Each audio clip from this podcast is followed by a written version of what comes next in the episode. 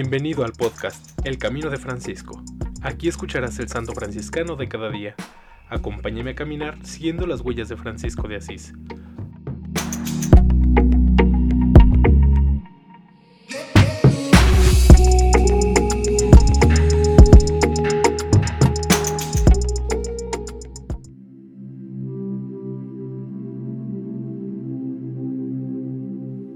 Octubre 24.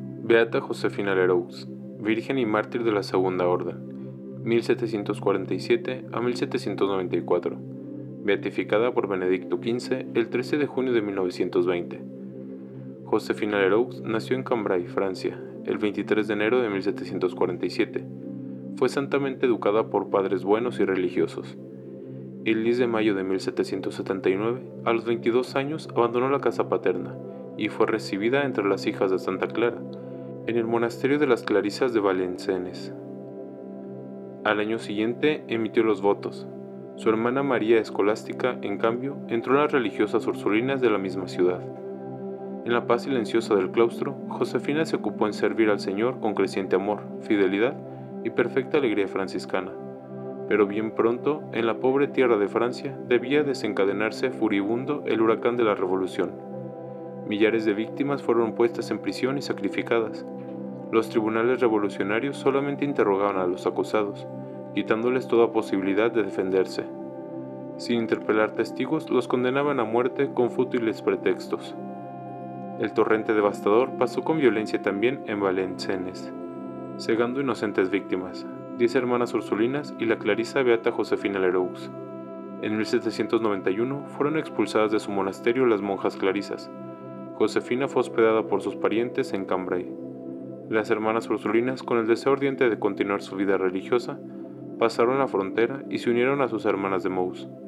Este exilio duró del 17 de septiembre de 1792 al 1 de noviembre de 1793, cuando las hermanas ursulinas pudieron regresar a su convento. Josefina, viendo que no le era posible regresar a su convento, deseosa de volver a la vida de comunidad, pidió ser acogida entre las hermanas ursulinas junto a su hermana Sor Escolástica. El gozo de la recuperación de la vida conventual fue breve. Valenciennes recayó en manos de los franceses y el huracán asoló todo. La noche entre el 2 y el 3 de septiembre, los emisarios revolucionarios, recorriendo la ciudad, arrestaron a Josefina, que se distinguió por una gran tranquilidad de ánimo que jamás abandonó. Al comisario le dijo que no había necesidad de tanta gente para apoderarse de una pobre mujer esa misma noche, junto con su hermana María Escolástica, fue recluida en la prisión. Allí esperaron el momento solemne. El 23 de octubre de 1794 subieron al patíbulo recitando el Te Deum y las letanías de la Virgen. En el cadalso tuvieron palabras de agradecimiento para los mismos verdugos, a los cuales inclusive les besaron las manos. La beata Josefina Leroux y diez hermanas ursulinas fueron asesinadas por oído a la fe, a la Iglesia y a la religión de Cristo. Cuando fue guillotinada tenía 47 años.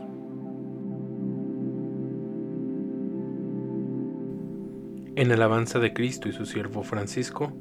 Amén. Beata Josefina de Leroux, ruega por nosotros.